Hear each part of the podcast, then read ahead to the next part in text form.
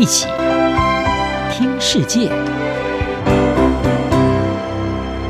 欢迎来到一起听世界，请听一下中央广播电台的国际专题报道。今天的国际专题要为您报道的是，在高油价与气候变迁之间，世界面临两难。在全世界应对气候变迁，想要尽快摆脱对石油和天然气等化石燃料的依赖之际，西方却出现了需要更多石油的情况。俄罗斯入侵乌克兰，遭到西方严厉的制裁，引发了石油和天然气价格的飙升。美国总统拜登在三月底的时候宣布了一项新的计划。美国将要从五月开始，在六个月当中，每一天从战备储油里面释出大约一百万桶的石油，总共要释出一亿八千万桶，来拉低石油的价格。而这是拜登政府第三次宣布释出战略储油，也是历年来最大规模的释出储油计划。拜登的举动受到美国绿色组织人士的批评，同时指出俄罗斯入侵乌克兰是再次的显示美国必须结束对化石能源的依赖。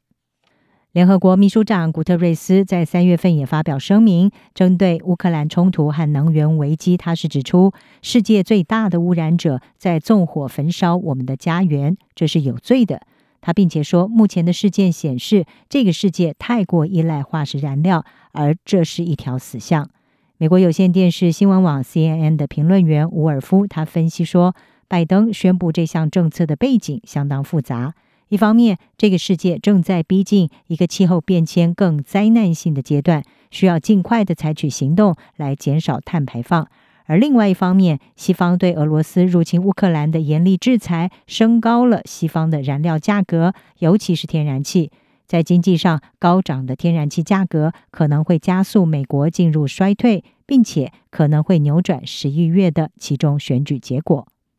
沃尔夫指出，这些既竞争又迫切的事实正在相互冲撞。对支撑世界经济的石油成瘾来说，目前的情况是一种史诗级的困境。而拜登的说法是，现在生产更多，以后就会生产更少。他说，在短期提高产量和长期降低需求之间，我们可以摆脱对从世界各地进口石油的依赖。而拜登也指出，作为应对气候变迁长期问题的良药，他要援引国防生产法来激励国内的锂、镍、钴、石墨还有锰这些关键矿产的生产。以供应电动车的电池和储存能源之用。CNN 资深气候编辑弗里兹他说：“拜登有雄心壮志要采取有意义的气候行动，但是实际上，美国仍然极端的仰赖化石燃料，而且人们想要便宜的天然气，让拜登是面临两难。”弗里兹也指出，这并不意味着在再生和洁净能源方面没有进步。在二零二一年，风能和太阳能在全世界产生的电力已经创下新的纪录。而 CNN 先前曾经报道，美国人民不满拜登的能源政策，可能是因为天然气价格上扬的缘故。不过，拜登的绿色政策受到乌克兰战争的影响，联合国应对气候变迁的努力，事实上也面临同样的处境。在联合国政府间气候变化专门委员会发布报告。对气候变迁再度做出重大的警告前夕，科学家们都担心，在乌克兰战争以及能源价格飙涨的国际动荡之下，这项警告可能遭到忽视。美国维吉尼亚理工学院的生物学教授布罗斯南，他向英国观察家报时指出，这份报告广受预期，却完全遭到忽视，主要是受到乌克兰战争以及通货膨胀等等国内问题的影响。而大多数主要媒体几乎很少报道，更遑论对报告进行分析了。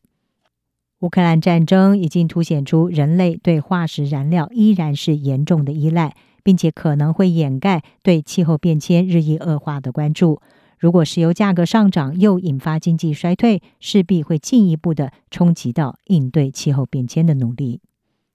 以上专题由央广编译黄启麟撰稿，还清静播报。谢谢您的收听。